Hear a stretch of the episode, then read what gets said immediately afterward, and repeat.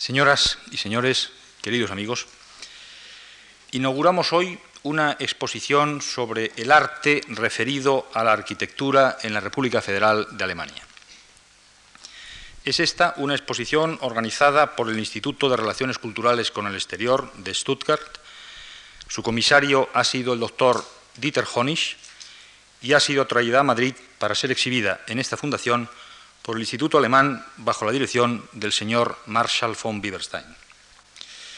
Cuando hace ya algún tiempo el Instituto Alemán nos consultó sobre la posibilidad de que esta exposición fuera exhibida en nuestras salas, creímos, tras estudiar el catálogo de la muestra, que constituía una muy buena información para nuestro público y para nuestros estudiantes y profesionales de la arquitectura y del urbanismo. El mérito, pues, de esta exposición corresponde enteramente a sus organizadores y patrocinadores alemanes, a quienes quiero dar, en nombre de la Fundación Juan Marc, nuestras más expresivas gracias por haber pensado en nosotros como sede de la muestra en Madrid. Debo también decir que el montaje de la exposición ha corrido a cargo del arquitecto señora Voigt, que expresamente ha venido desde la República Federal a Madrid para dirigir la distribución de la muestra en nuestra fundación. En paralelo con esta exposición, que durará hasta el próximo día 6 de julio, hemos organizado un ciclo de conferencias también en colaboración con el Instituto Alemán de Madrid. Hemos invitado a participar en ellas a algunos arquitectos y artistas españoles y alemanes que van a desarrollar sus ponencias bajo el rótulo general Arte, Paisaje y Arquitectura. La primera de las conferencias es la que va a pronunciar inmediatamente después de mis palabras de presentación el doctor Dieter Honig. Tras él, y a partir del próximo día 20 de mayo, hablarán por este orden José Luis Picardo, Francisco Javier Sáenz de Oiza, Antonio Fernández Alba, Gerardo Delgado, José García de Paredes, Manfred Sack, Joaquín Vaquero Turcios y, por último, Otto Herbert Hayek, que cerrará el ciclo. Confiamos en que la presencia en esta tribuna de tan destacadas personalidades sirva para atraer la atención pública sobre este importante tema de la cultura de nuestro tiempo, cual es el de las relaciones entre las artes, el paisaje y la arquitectura. Y con esto cedo ya la palabra al doctor Honig, comisario de la exposición que hoy inauguramos. Dieter Honig estudió Historia del Arte de 1953 a 1960 en las universidades de Münster, Viena y Roma. Dirigió las asociaciones de arte de Münster y Stuttgart y fue conservador del Museo Folkwang de Essen hasta su nombramiento en el año 1975 como director de la, Galería Nacional de Berlín, puesto que ocupa en la actualidad. Agradecemos mucho al doctor Honich su colaboración y su presencia entre todos nosotros. Muchas gracias también a todos ustedes por su atención y su asistencia.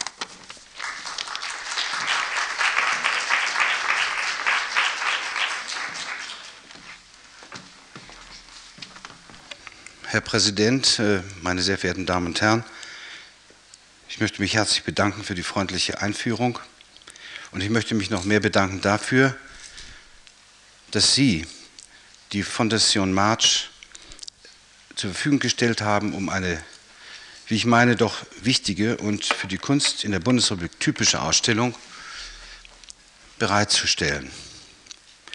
Ich las heute Morgen in einer Zeitung, dass sie nicht der rechte Ort seien, eine solche Ausstellung zu zeigen. Aber ich finde, diese Meinung ist falsch. Und falsch zwar insofern, als vielleicht der Titel der Ausstellung den Eindruck erwecken könnte, es handelt sich hier um eine Architekturausstellung. Der zweite Grund dieser Kritik war wohl auch, dass ein großer Teil der Bilder dieser Ausstellung Fotografien sind. Eigentlich ist es eine Kunstausstellung, und zwar die Ausstellung einer Kunst, die, woran wir heute selten denken, situationsgebunden ist. Es ist eine nicht transportfähige Kunst, eine Kunst, die aus den Museen herausgegangen ist, auf die Plätze, auf die Straßen, vor die Gebäude, mitten unter die Menschen hinein. Eine Kunst, und darüber werde ich gleich etwas zu sagen versuchen, ein paar Worte sprechen müssen. Eine Kunst, die sich den Ghettos unserer Kulturinstitute entzogen hat. Ich kam auf die Idee, diese Ausstellung zu machen, weil dieser Bereich eigentlich immer sehr stiefmütterlich behandelt worden ist bei uns in Deutschland. Einfach auch deswegen, weil nicht erkannt worden ist die eigentliche Zielsetzung der Künstler, die diese Kunst hervorgebracht haben. In Deutschland wird diese Kunst unter dem Begriff Kunst am Bau eigentlich mehr desavouiert als definiert, weil sie die Abhängigkeit vom Gebäude eigentlich in dem Begriff schon beinhaltet. In Wahrheit hat diese Kunst sich gegen die Architektur gerichtet, gegen eine rein zweckmäßige, nüchterne, die pragmatischen Bedürfnisse erfüllenden Architektur, die kann letztlich nicht das Ziel gehabt hat, schön zu sein. Eine Architektur, die nach den Zerstörungen unserer Städte aufwachsen musste, um den Menschen wieder eine Heimat zu geben, einen Arbeitsplatz zu schaffen. Und so waren eben nach dem Kriege die ersten Bauten, die Bauten der Kirchen, der Universitäten, der Schulen, der, Uni äh, der Verwaltungsgebäude, zuletzt auch der Krankenhäuser und so weiter. Ich habe also einmal die Bundesrepublik durchgesehen und ich möchte eigentlich gleich mit einem Plan beginnen, der auch in der Ausstellung hängt, der Ihnen zeigt, dass ich keineswegs, können wir das Licht vielleicht löschen, dass ich mich keineswegs auf bestimmte Ballungsgebiete oder zentrale große Städte beschränkt habe. Es kommt. Sondern versucht habe, den ganzen Bereich der Bundesrepublik flächendeckend zu untersuchen. Ich muss mich hier dafür entschuldigen, dass wir mit so mittelalterlichen Geräten arbeiten, um Ihnen einen Eindruck von dem zu geben, was Sie oben in der Ausstellung ja sehr viel besser sehen. Aber es beruht auf einem Missverständnis meinerseits. Ich dachte, ich würde in der Ausstellung mit Ihnen äh, einige Probleme erörtern können und bin also völlig unbewaffnet hergekommen, außer dieser Waffe, die aber nicht gefährlich ist, sondern mit der ich dann nur einige Dinge klar machen werde. Sie sehen schon an der Ausdehnung dieser Karte, die hier nicht ganz zu sehen ist, dass tatsächlich ziemlich gleichmäßig der ganze Bereich der Bundesrepublik äh, untersucht worden ist zu dem Thema, das wir hier in der Ausstellung zeigen. Die Ausstellung hatte eine Reihe von Problemen. Das erste Problem war, die richtigen Objekte zu finden, um die Probleme klarzumachen, die Künstler, vor die Künstler sich gestellt sahen. Es ist ja eigentlich immer so, dass die Kunst, die wir auf uns selbst beziehen, mit Problemen beladen werden, dass die Kunst mit Problemen beladen wird, die nicht allein ihr selbst entsprechen. Sie wird mit Ideologien überladen oder mit Erwartungen.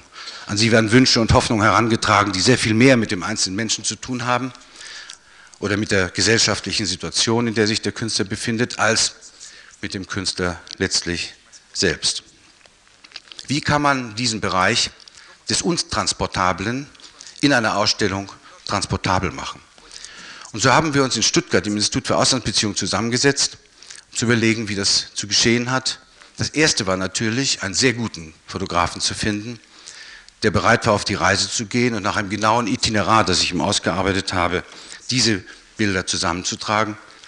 Es war der vielleicht beste Industriefotograf, den wir in Deutschland haben, Robert Häuser aus Mannheim, der fast ein Jahr durch Deutschland gefahren ist, um diese Objekte entsprechend aufzunehmen und zwar in einer Qualität, die sich dann in einer Ausstellung übertragen lässt. Aber wir sagten uns gleichzeitig, dass diese Fotos nicht ausreichen, ihnen einen Eindruck zu geben von der Intention der Künstler, die diese Werke ausgeführt haben.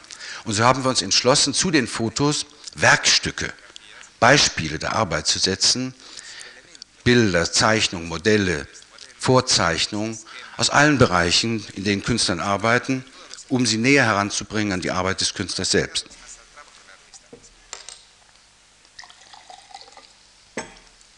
Sie, es ist so trocken hier in Madrid.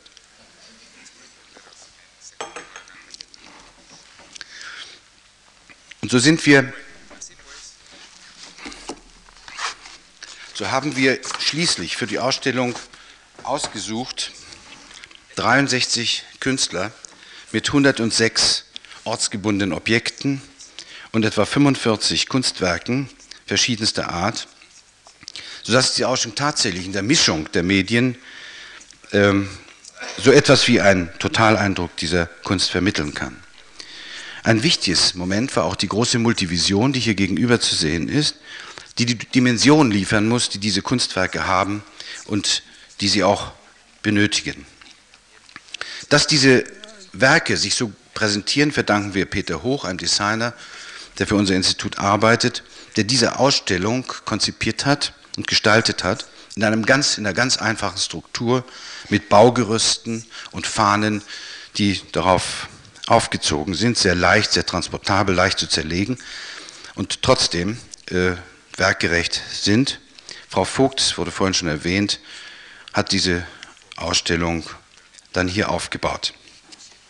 Von den 63 Künstlern, die wir in die Ausstellung einbezogen haben, sind 16 Künstler Ausländer. Auch das ist ein sehr interessanter Aspekt, der zeigt, dass in Deutschland diese, Bauauf diese aus dem, der Bausumme finanzierten Bauaufträge nicht allein nur deutschen Künstlern gegeben worden sind, sondern durch entsprechende Kommissionen dem Künstler, der im Augenblick für die Situation, den Bau, die höchste Qualität der Arbeit anzubieten hatte. Am 25. Januar 1950 hat der Deutsche Bundestag beschlossen, ein Prozent der Bausumme aller öffentlichen Bauten für künstlerischen Schmuck auszugeben. Das war eine sehr wichtige Tat, und zwar eine Sozialmaßnahme, die bewirken sollte, dass der Künstler am Wirtschaftswachstum der Bundesrepublik teilhaben sollte. Später wurde diese Summe sogar auf 2% erhöht, ein Prozentsatz, der aber nie Wirklichkeit wurde, was die Künstler dann immer wieder in Protesten einzufordern versuchten.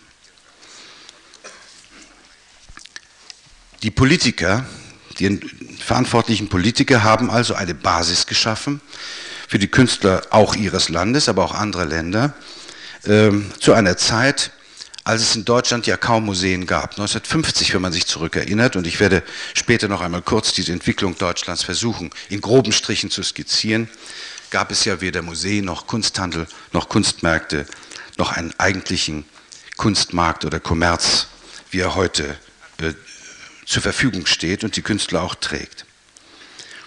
Für die Künstler aber war noch viel wichtiger, als eine Einnahmequelle, eine Existenzbasis zu haben, die Tatsache, dass sie ihre Kunst realisieren konnten außerhalb, außerhalb der eingeschränkten Medien und der elitären Gruppen, die sich mit Kunst bis dahin befasst haben. Die Künstler sahen zum ersten Mal ein Feld in der Öffentlichkeit, auf den Straßen und den Plätzen unserer Städte, in den Ballungsräumen, sich zu artikulieren und zur Diskussion zu stellen. Das war vielleicht zunächst ein richtiger, aber sehr illusionärer Wunsch, weil sich bald zeigte, dass die Öffentlichkeit, in der die Kunst sich bewegte und auftrat, noch nicht entsprechend von uns Museen oder den Wissenschaftlern vorbereitet war. Die Bevölkerung reagierte nicht immer nur mit Begeisterung, sondern oft mit sehr harten Attacken, was man den Werken auch vielfach ansieht. Aber was wichtig ist, in diesen, durch diese Setzung der Künstler in den öffentlichen Räumen ist eine Diskussion in Gang gekommen, die letztlich wieder sich ausgewirkt hat für die Museen selbst.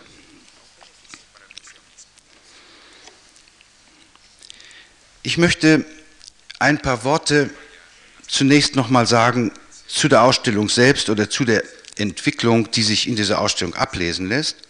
Dann möchte ich in einem zweiten Teil ganz kurz versuchen, Ihnen darzustellen, wie sich die Kunst in Deutschland selbst entwickelt hat und möchte dann zuletzt mit ein paar an ein paar Beispielen äh, versuchen, das Problem, das die Künstler sich gestellt hatten oder das ihnen gestellt worden ist, wie sie es gelöst haben.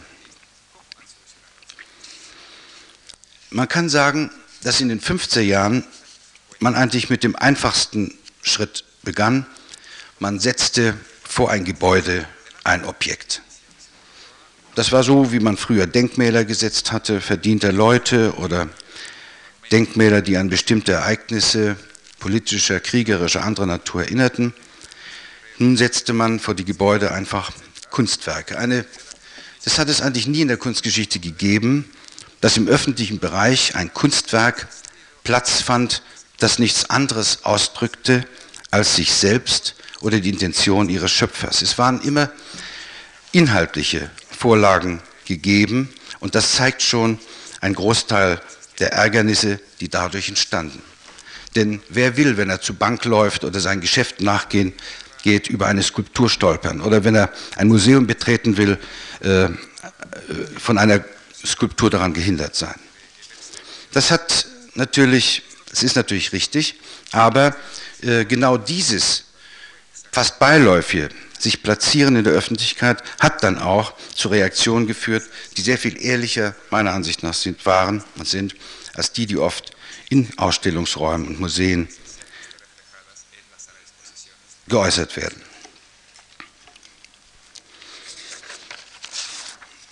Nach diesem ersten Schritt der Setzung von Objekten vor Häuser kam ein zweiter Schritt, der eigentlich schon einen Lernprozess zeigte, an dem auch die Architekten, die ja zu den Künstlern in einem ganz eigenartigen Verhältnis standen, teilgenommen haben. Wenn man von den Summen ausgeht, die verbaut worden sind in der Bundesrepublik, befand sich eigentlich der Künstler immer in der Rolle des Handwerkers gegenüber dem Großunternehmer oder Generalunternehmer. Er wurde gerufen, wenn irgendwas schiefgegangen ist, wenn irgendwie die Architektur sich da nicht so optisch darstellte, wie es auf den Reißbrettern äh, ausgesehen hatte. Und das ist zum Beispiel große, ein großes Problem dieser Kunst gewesen, dass Künstler zu spät in den ganzen Prozess einbezogen worden sind. Das hat dann auch dazu geführt, dass man in der dritten Stufe äh, die Künstler schon früher an die Werke, an die Planung heranließ, sodass die Künstler Werke äh, herstellen konnten, die spezifisch für eine Architektur als Teil dieser Architektur äh, konzipiert und hergestellt worden sind. Allerdings muss ich sagen, sind diese Beispiele des dritten, des dritten Schritts heute noch äußerst selten und sie sollten eigentlich sich vermehren.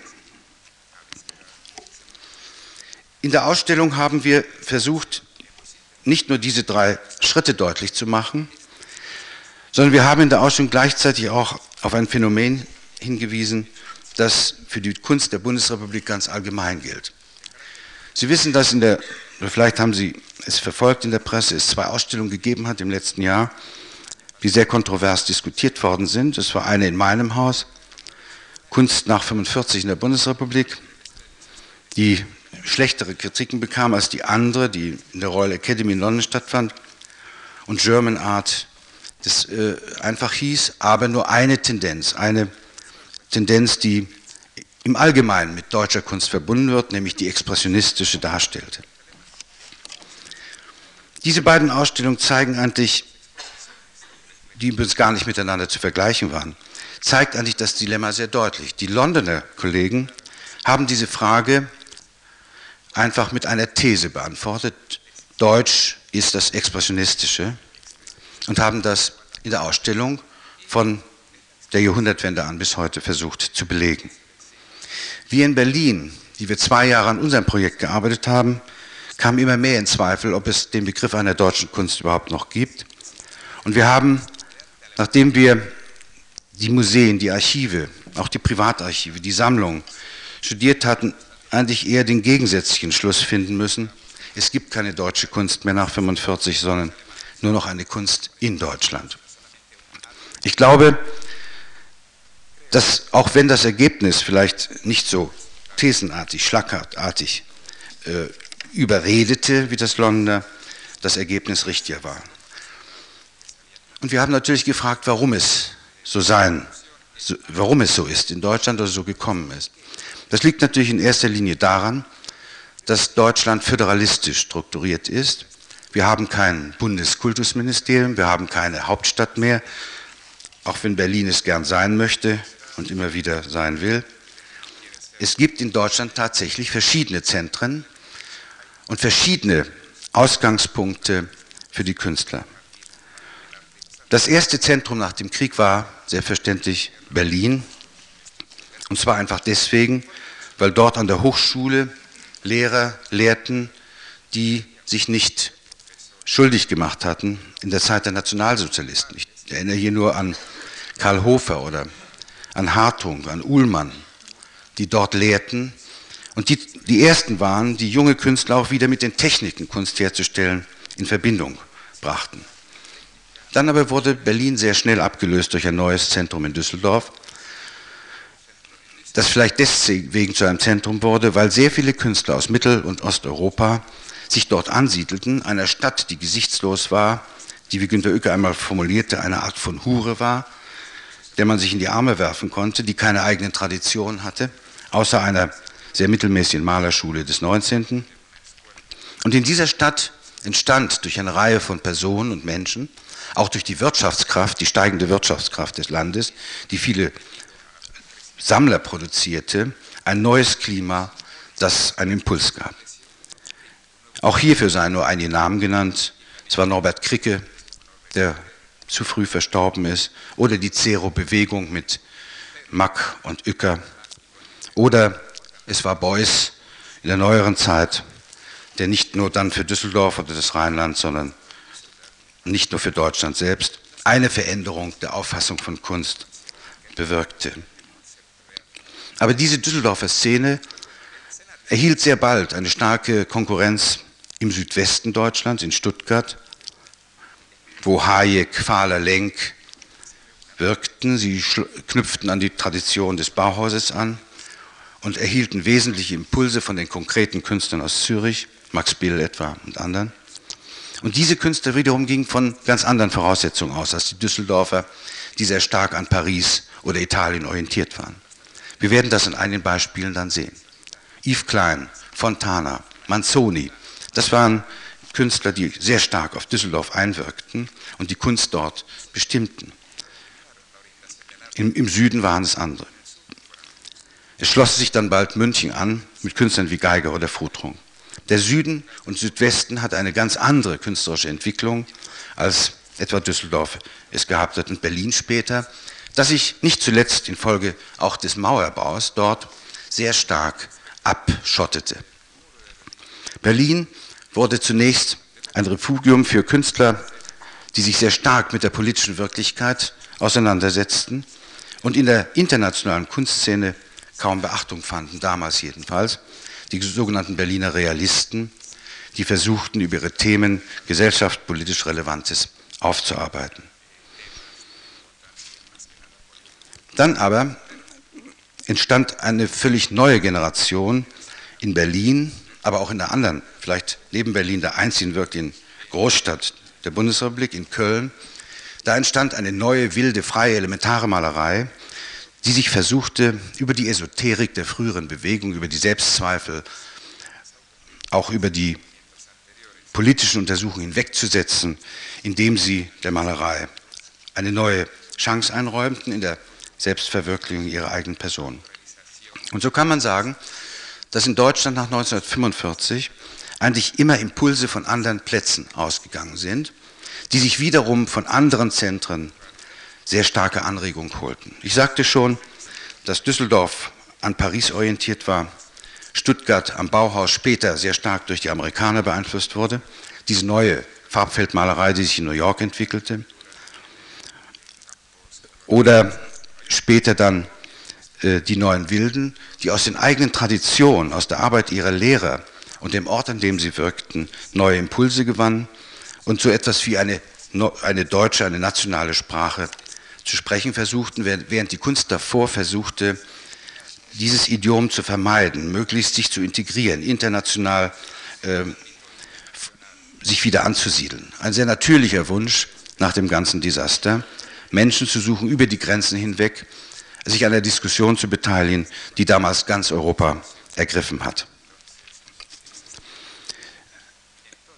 Diese Unterschiedlichkeit der Auffassung, die auch mit den Orten und den Überzeugungen zusammenhängt, hat doch die Kunst in Deutschland sehr stark geprägt. Die verschiedenen Ausgangspunkte haben auch verschiedene Künste in Deutschland hervorgebracht. Diese beiden Punkte möchte ich also hier noch einmal unterstreichen. Der eine ist die Kunstfreiheitsgarantie des Grundgesetzes, das dem Künstler die Selbstverwirklichung zum ersten Mal in, in Deutschland äh, äh, attestierte. Und das zweite, war die, die föderalistische Struktur der Bundesrepublik, die eigentlich die Länder eher trennte als Verband.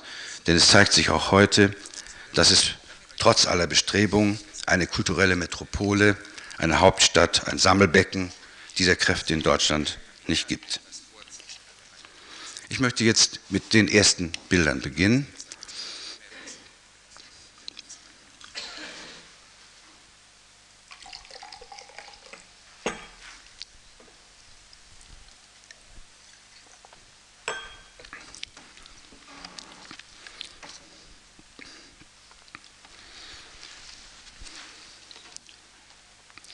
eine Hommage an den Genius dieses Landes, der nicht nur für die Bundesrepublik, nicht nur für Deutschland, sondern für ganz Europa eine ganz entscheidende Bedeutung hatte. Das ist Eduardo Chilida, hier mit seiner großen Skulptur vor dem Mannesmann, vor dem Thyssen-Hochhaus in Düsseldorf. Eine Skulptur, die in Deutschland eine unglaubliche Diskussion ausgelöst hat. Man kann sagen, dass dieser geniale Bildhauer, der Zeichen im Raum formulierte, geschmiedet aus massivem Eisen und nicht mehr gegossen in der hohlen Bronzeform, mit einem neuen Wahrheitsbegriff des Materials, auch einer Annäherung an dieses Material, einen großen Einfluss gehabt hat auf die jüngere Bildhauergeneration auch unseres Landes.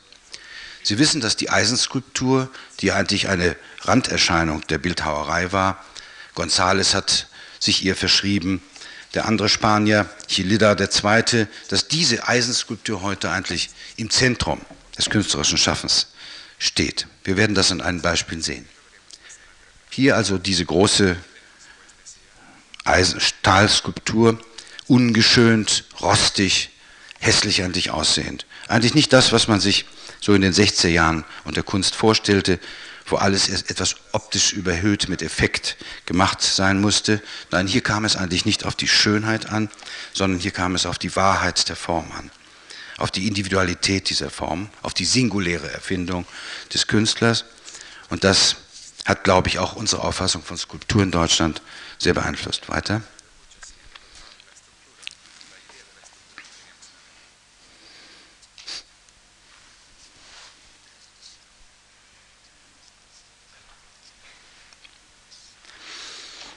Aber nicht nur vor Gebäuden oder in den Städten entstanden wichtige Werke, sondern auch in der Landschaft, an Plätzen, die eigentlich niemand recht aufsuchte.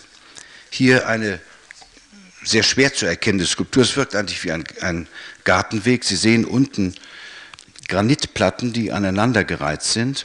Es ist das Werk eines österreichischen Künstlers, Karl Prantl, der der Vater der großen Bildhauersymposien überall auf der Welt war ein Mann mit einer auch eigenen Ideologie, fast mönchischen Auffassung der Arbeit. Er hat eigentlich die Museen sehr früh gemieden und ging mit Schülern und Gleichgesinnten in große Steinbrüche verschiedener Länder und hat dort in der Abgeschiedenheit und in der ganz intensiven Diskussion der Arbeitenden, der Künstler, man kann sagen fast unter Ausschluss der Öffentlichkeit, äh, versucht, die Vorstellung von Bildhauerei und Skulptur heute zu präzisieren. Dies ist eine Arbeit im Münsterland in Westfalen, in der Nähe eines Klosters in Nordhorn, wo er solche Passionsstationen oder Denkstationen oder äh, äh sozusagen formulierte, auch das vielleicht sich Folgen der Generationen, das ewige Weiterschreiten unter diesen alten Bäumen versuchte zu, darzustellen. Und so hat er aus dieser kleinen Allee eigentlich so etwas wie eine Kapelle, wie eine Kirche, wie eine Gedenkstätte im Freien gemacht. Äh, ein Künstler, der ebenfalls nicht nur durch die Bildsymposien-Idee, sondern auch durch sein Wirken sehr starken Einfluss auf uns ausgeübt hat. Ich beginne also ganz bewusst mit Figuren, nicht mit deutschen Künstlern, sondern mit anderen Künstlern, von denen wir in Deutschland profitiert haben. Weiter.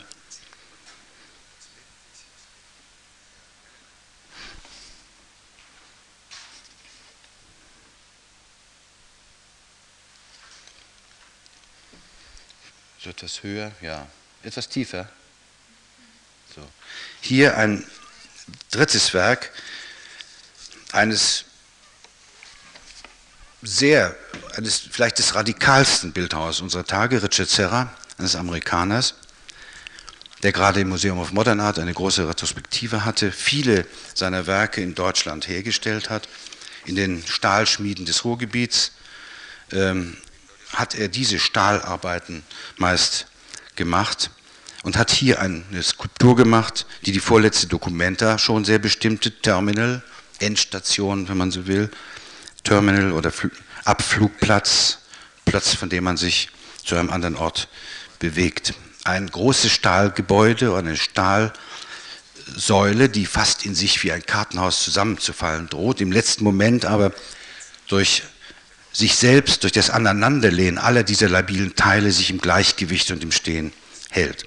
Eine wunderbare Skulptur, die dann hinterher in Bochum, mitten im Ruhrgebiet, vor einem Bahnhof aufgestellt worden ist und zu den heftigsten Auseinandersetzungen geführt hat, in die fast wir alle involviert waren.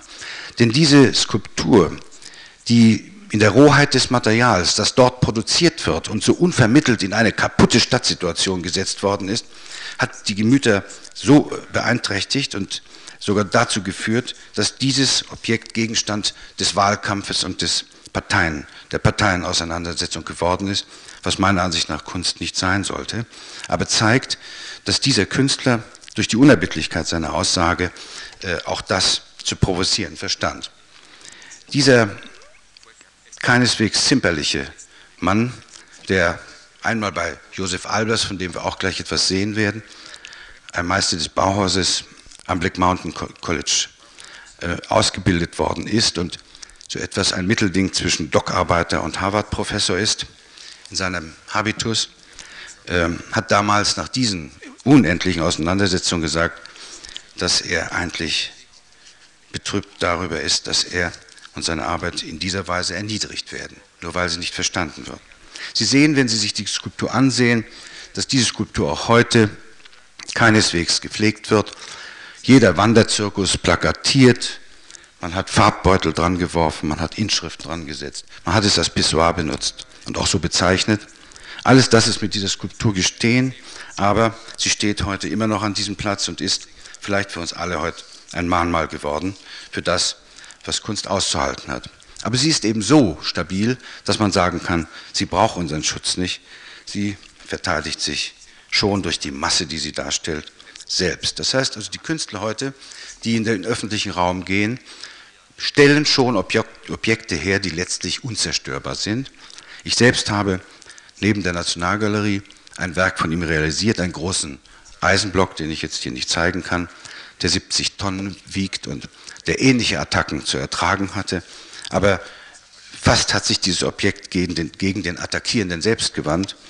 Denn Steine, die man auf das Werk schmiss, kamen wieder zurück. Weiter.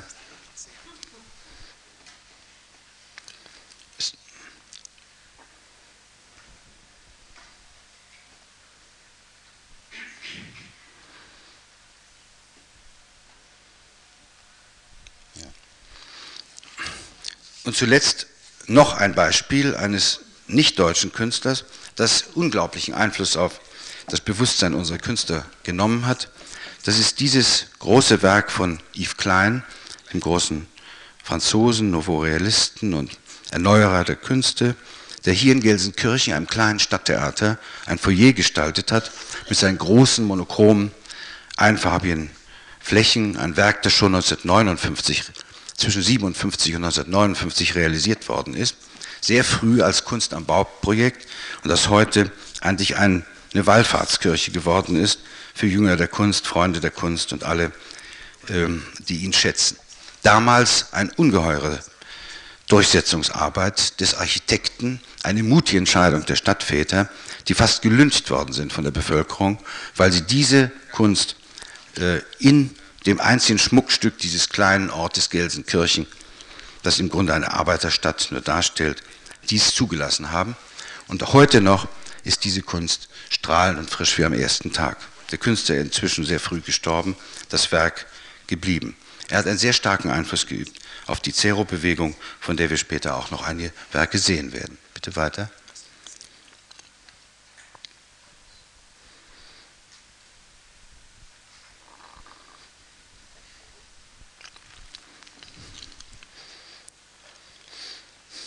Aber es ging keineswegs nur darum, von neu entstandene Gebäude, Skulpturen zu setzen oder an neu entstandenen Straßen oder Plätzen etwas zu errichten. Sondern es ging auch darum, alte Substanzen, die vom Krieg betroffen waren, wiederherzustellen. Eine sehr wichtige Aufgabe für Künstler, der sich gerade dieser Künstler, den ich Ihnen hier vorstelle, nämlich Karl Ehlers, den keiner sonst kennt, und Sie werden den Namen auch sicher gleich wieder vergessen, mit besonderer Intensität, fast mit der dienenden, mit der dienenden Haltung eines Steinmetzens geradezu, der sich unterordnete. Es handelt sich hier um das Westwerk des alten Klosters Korvei an der Weser, ein frühromanischer Bau, der stark getroffen war. Die Kapelle, die Kapitelle waren alle zerstört. Und so hat er versucht, aus dem Geist einer frühen archaischen Form solche ganz zeitgemäßen Kapitelle zu entwickeln und in die Architektur einzufügen. Und es ist eines der meisterhaften Beispiele einer sich nicht selbst überschätzenden, sondern wirklich dienenden Haltung eines modernen Bildhauers, der hier fast seine eigene Handschrift verleugnet, um ein altes Gebäude wieder seiner Würde zurückzugeben. Bitte weiter.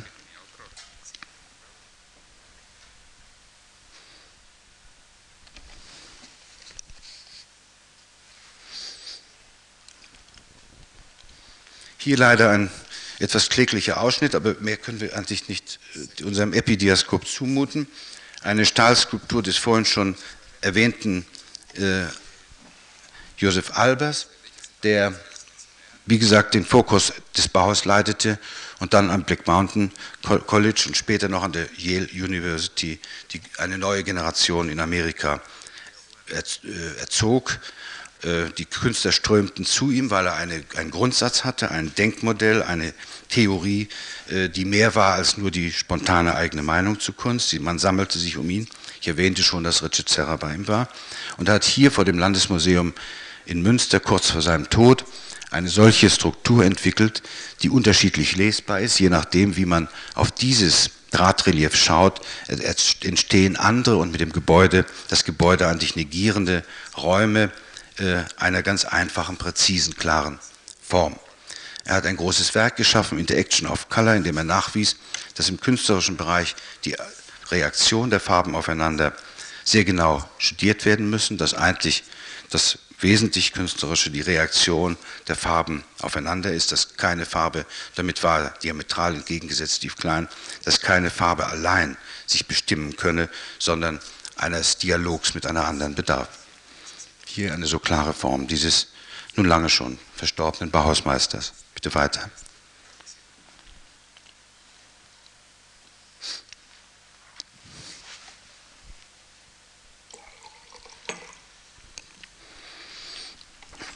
Hier ein Stück aus der Ausstellung, das Sie gleich im Eingang sehen konnten.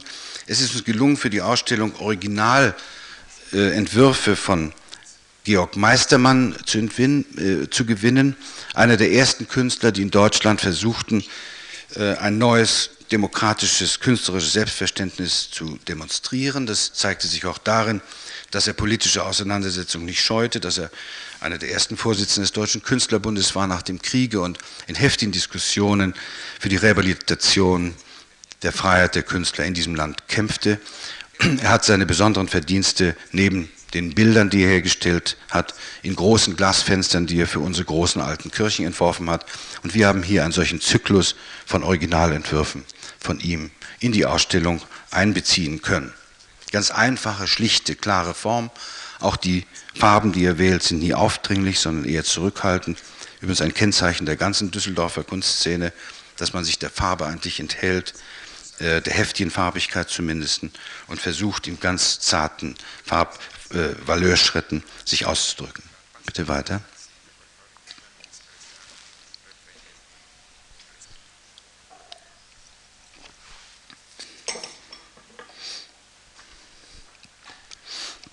Oder hier ein Berliner Beispiel.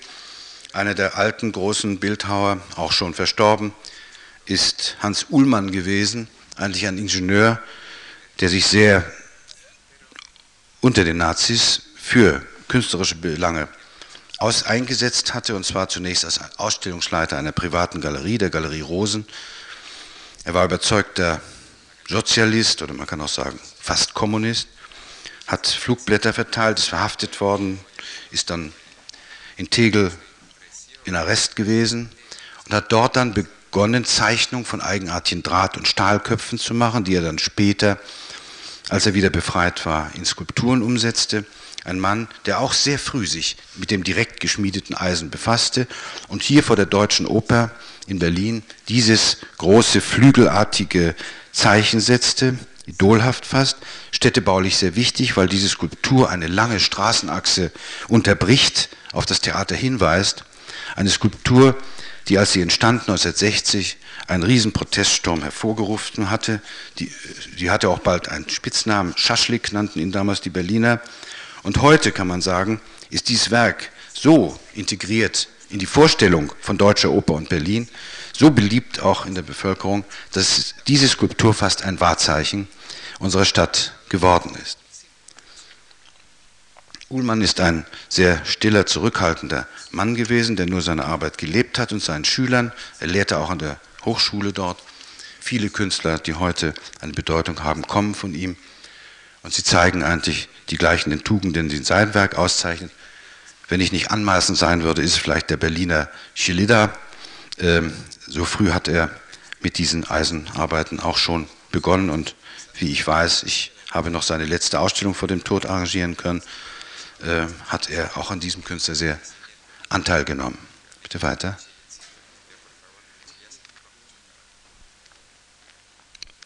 Dies also die ältere Generation, die schon abgetreten ist mit ihren Beispielen. Äh, als letzter dieser Reihe der früh verstorbene Norbert Kricke, langjähriger Direktor an der, der Kunstakademie in Düsseldorf, der nicht nur Yves Klein nach Gelsenkirchen geholt hat und nach Düsseldorf hinein in die Kunstszene, sondern der eigentlich der unruhige Geist der Kunstszene in den 50er und 60er Jahren war, ein leidenschaftlicher, diskutierender und jeden attackierender Mann äh, von einer äh, absoluten äh, Autorität in dem, was er machte. Äh, kein Mensch war in der Lage, ihn zu Kompromissen irgendeiner Art zu bewegen. Er machte seine Kunst so herausfordernd, wie er sie zu machen hatte und setzte sie auch allein durch. Hier sehen wir eine große Drahtskulptur. Ich kann nur einen Ausschnitt zeigen vor dem Mannesmann-Gebäude in äh, Düsseldorf.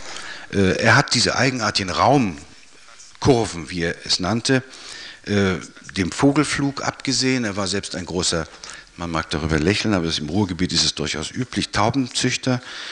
Äh, und nicht nur als Dilettant, sondern er hat viele Weltmedaillen gewonnen. Er hat das dann auch sehr professionell gemacht und hat aber eigentlich die Tauben gezüchtet, um ihre Bewegung beim Aufsteigen und Orientierungssuchen hat er diese eigenartigen Bewegungslinien dieser Vögel eigentlich zur Grundlage seiner künstlerischen Vorstellung gemacht und hat aus dieser Orientierungssuche eines Vogels hat er die Orientierungssuche seiner selbst gemacht im Raum und hat diese großen Drahtskulpturen entwickelt. Er ist vielleicht in den 50er Jahren äh, neben Uhlmann in Deutschland der bedeutendste Bildhauer gewesen, äh, mit einem nicht sehr großen Werk.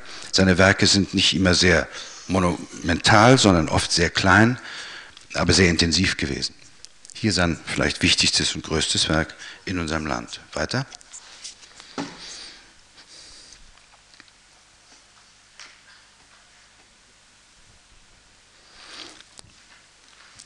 Ja, und jetzt noch ein Beispiel, äh, dass die Künstler nicht nur in die Städte gehen, und, sondern auch wiederum in der Natur sich ausdrücken.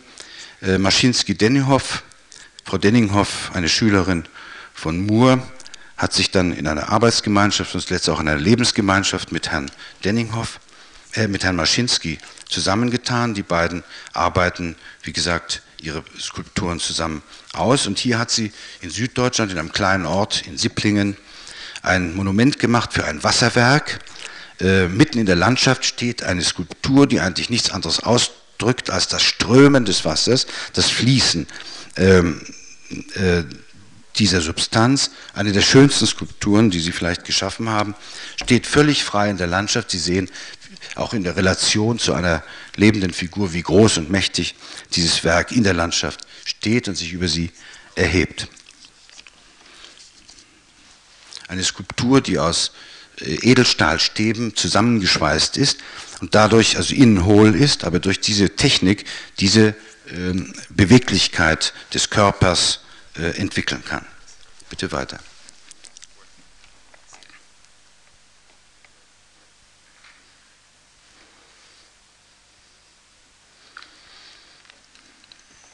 Nach diesen vielen Außenpositionen wir, kehren wir noch einmal in den Innenraum zurück. Auch hier keine, kein großartiger Raum, eine kleine Dorfkirche in Ibbenbüren. Ähm, hier sehen Sie den Altarraum dieser Kirche und in diesem Altarraum schwebt diese sonnenhafte große rote Form. Sie hat Ruprecht Geiger entwickelt, ein Münchner, der über frühe Landschaftserlebnisse die er in Russland gehabt hat, zur Abstraktion gelangt und dann diese eigenartigen, bedeutungsvollen Zeichen schafft. Eine ganz mittelmäßige Architektur, die keinerlei Bedeutung hat und die durch dieses Zeichen, das der Künstler setzt, plötzlich in eine höhere Bedeutung überschwebt. Geiger war keinesfalls religiös, aber er hat empfunden, was diesem Raum fehlt, was man ihm geben musste. Und er hat als ein Nicht-Christ, einem christlichen Gebäude, durch diese Form eine äh, enorme und konzentrierende Bedeutung gegeben. Kein großer Aufwand, aber durch minimale Setzung gelingt es ihm hier, einen mittelmäßigen Raum zu einem Meditationsraum umzudeuten. Bitte weiter.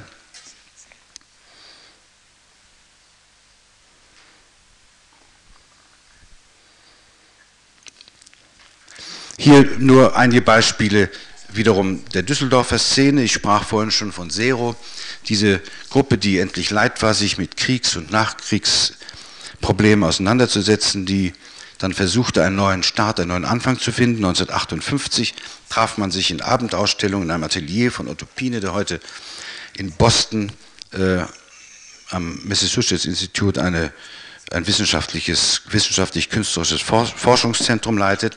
Diese Künstler haben versucht, neu nicht nur die Form zu analysieren, sondern auch der Natur, der Umwelt, selbst Zugang zu ihren Werken zu verschaffen, nachdem die abstrakte äh, Malerei, der abstrakte Expressionismus sich eigentlich zu stark verinnerlicht hatte und der Natur den Rücken gekehrt hatte, versuchte diese Generation der Natur einen neuen Zugang zu schaffen. Und er macht, hat hier an einer Schule, an einer Brandmauer einer Schule, hat er einfach Lamellen errichtet, äh, mit der die Sonne umgeht. Das heißt, das Bild verändert sich je nach Stand der Sonne. Eine ganz einfache Skulptur, die auch heute noch äh, von großer Strahlkraft ist und fast auch spätere Arbeiten von ihm äh, überstrahlt. Weiter.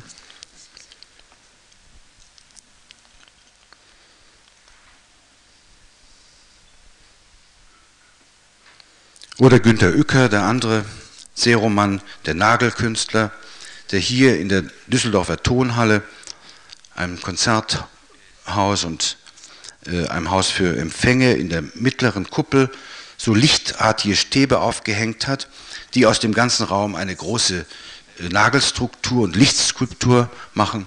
Mit ganz einfachen Mitteln erhält hier ein Raum, ein alter Raum, der wiederhergestellt worden ist, eine Bekrönung, Überhöhung. Das, was früher ein großer Lüster gemacht hat, das macht hier diese strenge, einfache, künstlerische Form. Ein Werk, das genau für diesen Punkt und für diesen Zweck und für, dieses, für diesen Ort von ihm entwickelt worden ist. Bitte weiter.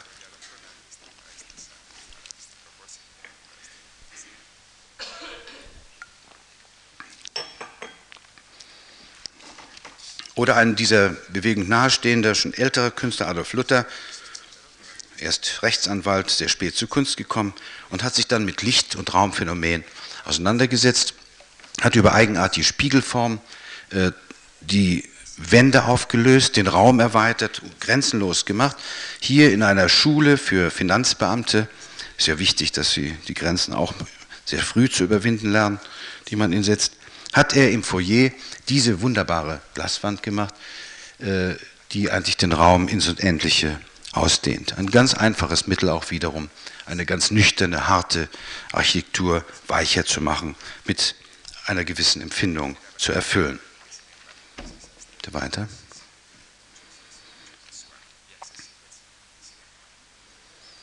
Ich muss mich entschuldigen, dass dies Ändern so lange dauert. Oder hier Otto Herbert Hayek, der auch noch zu Ihnen sprechen wird und kommen wird, äh, die Mensa der Universität in Saarbrücken. Sie sehen, dass hier der Skulpteur etwas ganz Eigenartiges versucht. Er macht eine Plastik, in der man sich aufhält, in der man lebt, in der man isst, in der man feiert, in der man diskutiert.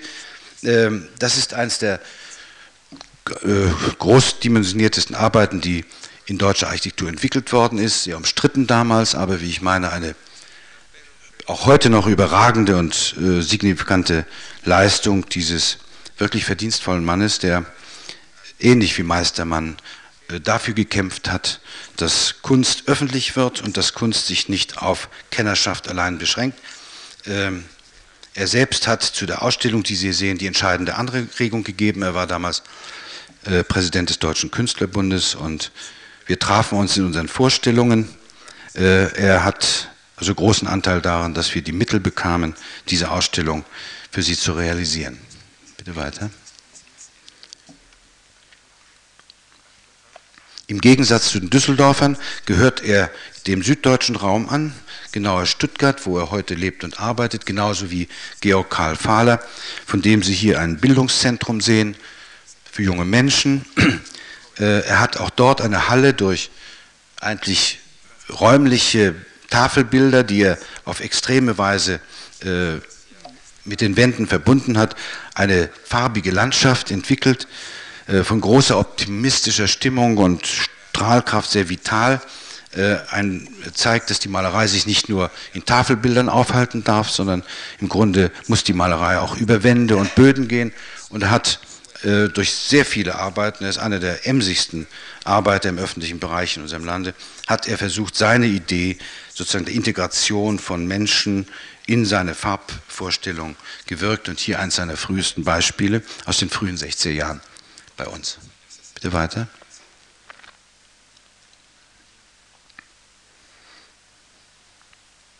In den 70er Jahren dann wird die Kunst minimalistischer, sie wird reduzierter.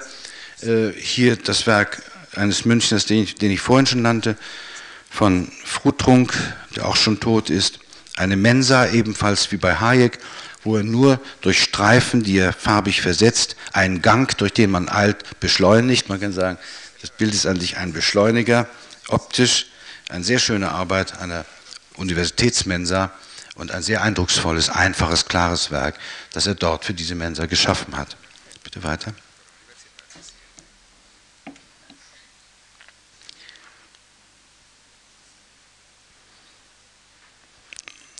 Oder Thomas Lenk, der ebenfalls zu den Stuttgartern gehört, mit einer Säulenkomposition. Von dem Künstler stammen nur diese zwei Doppelsäulen. Sie sehen im Hintergrund rechts in der Nähe des Gebäudes, jetzt benutze ich mal die Waffe, da sehen Sie zwei Säulen stehen und nächste, das nächste Säulenpaar steht hier vorn. Es war eine der ersten wichtigen Theaterbauten in der Bundesrepublik, ähm, von Runau und Deilmann errichtet, in der Universitätsstadt Münster. Äh, es war ein altes Herrenhaus da, das zerbombt war, das hat man erhalten, hat das Theater drumherum gebaut. Dieser Innenhof ist jetzt die Pausenhalle oder der Pausenhof, wo die Besucher, Theaterbesucher sich in der Pause erholen und frische Luft schnappen können. Und diese Verbindung, die eigentliche Verbindung zwischen alter äh, Hausfassade und neuer Architektur drüben schafft Lenk mit diesen zwei Säulenpaaren, die er einmal dem einen dem an, äh, sich zuwenden lässt und einmal dem anderen. Eine ganz einfache Lösung, die diesem ganzen Innenhof eigentlich seine künstlerische Form gibt.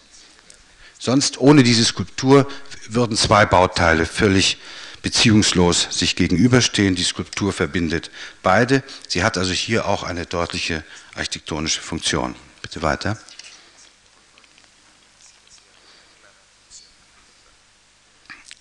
Ich sprach vorhin von minimalistischer Skulptur. Hier wieder zurück nach Düsseldorf.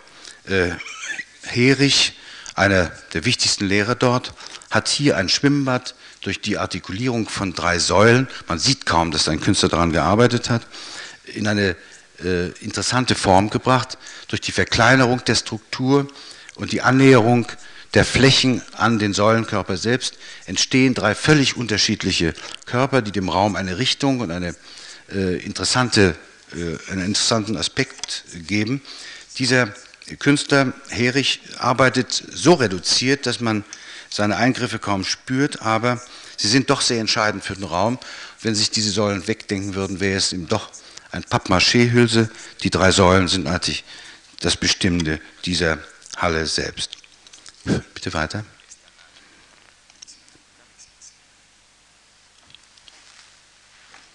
Und wo wir schon mal bei Säulen sind, hier ein Beispiel äh, der Universität in Konstanz, ein großes Freigelände, in dem die verschiedenen wissenschaftlichen Institute liegen, oft sehr unverbunden. Äh, Gräsel hatte dort den Auftrag, durch Zeichen, die er in die Landschaft stellte, die verschiedenen Gebäudekomplexe sinnvoll zu verbinden. Und er hat sich zu diesen Röhrenkonstellationen entschlossen die auf wunderbare Weise das ganze Feld artikulieren. Wir haben hier in der Ausstellung mehrere Aufnahmen dieser Universitätslandschaft mit den Röhrenskulpturen von Gräsel, die ihn sofort und schlagartig klar machen, dass dieser Künstler es verstanden hat, das im Grunde orientierungslose Gelände zu ordnen und die Menschen auf die Gebäude sinnvoll hinzuweisen. Also hier eine Skulptur, wir können ruhig weitergehen, hier eine Skulptur, die sowohl Landschaft artikuliert, aber als auch auf Gebäude bezieht. Und ich komme zum letzten Beispiel dieser Reihe eines Bildhauers aus München, äh, Alf Lechner, der hier eine Bundeswehrhochschule äh, in einer Bundeswehrhochschule eine Skulptur gemacht hat. Sie sehen, dass er die Dachformen der Architektur aufnimmt und ein, eine Skulptur entwickelt, die mit diesen Formen spielt und weiterarbeitet. Es sind ganz einfache Teilungen des Kubus, des bewegten Kubus, der auch die Dachkonstruktion des ganzen Universitätsgebäudes beherrscht. Eine wunderbare Einheit eigentlich hier von Architektur und Skulptur, ähm, die außerdem noch zu bewegen ist. Und das äh, dort Pioniere sind, die arbeiten, fällt es ihnen auch nicht schwer, mit dieser Skulptur umzugehen. Das, meine Damen und Herren, nur ein paar Beispiele aus der Ausstellung, die ja viel reicher ist und Ihnen das Feld vielleicht sehr viel umfangreicher zeigen kann. Äh, mir war völlig klar, dass ich in der kurzen Zeit, die ich etwas überschritten habe, ich bitte um Entschuldigung, äh, Ihnen vielleicht einen Eindruck geben konnte von den Gedanken, die uns zu der Ausstellung geführt haben und auch zu den Hintergründen, die hinter dieser Ausstellung stehen. Ähm, lassen Sie sich nicht durch die vielleicht manchmal allzu schönen Bilder irritieren. Wenn Sie genauer hinsehen, sehen, dann werden Sie auch die Wunden und äh, Beschmutzungen dieser Skulpturen sehen, die wir alle ihnen zugefügt haben, weil sie den Mut hatten, in den öffentlichen Raum vorzudringen, indem sie wirklich unseres Schutzes bedürfen. Ich wünsche Ihnen mit der Ausstellung viel Freude und äh, ich muss noch mal äh, vielleicht darauf hinweisen, dass ganz unabhängig von dem Thema die Ausstellung vielleicht auch deswegen wichtig ist für Madrid, weil nämlich sie genau die Lücke beschreibt zwischen anderen Unternehmungen, die diese Zeit nicht ausgefüllt haben. Ich sagte schon, Beuys und Fostel, der jetzt gerade im Instituto Alemann gezeigt wird, das sind die beiden wichtigen Aktionisten, die Künstler, die nicht nur im statischen Objekt sich verwirklichten, sondern äh, die nicht nur Aktionen machten, sondern auch die gesellschaftliche Wirklichkeit neu durchdachten und neue Impulse geben wollten. Äh, hatten Sie die wunderbaren Ausstellungen hier von Bissier und Max Ernst, die im Grunde die Kunst der 40er, 50er Jahre und auch noch davor zum, zum Gegenstand hatten. Und Sie hatten hier die neuen Wilden der Stadt. Sie hatten schließlich auch die Bauhausausstellung in diesem Haus, ähm, die diese wichtigste Ausbildungsstätte der Weimarer Republik dargestellt hat. Sie haben auch, wie ich hörte, Max Klinger gezeigt. Aber eigentlich fehlte zwischen diesen älteren Teilen und dem neuesten ein Bindeglied, äh, von dem Sie einige wichtige Künstler in der Ausstellung hier finden werden. Sodass Sie eigentlich in den letzten Jahren einen fast lückenlosen Überblick über alle unsere Probleme, unsere Vorzüge und Nachteile äh, haben in sich aufnehmen können. Und ich wünsche, dass Sie die Ausstellung wirklich diskutieren. Vielen Dank.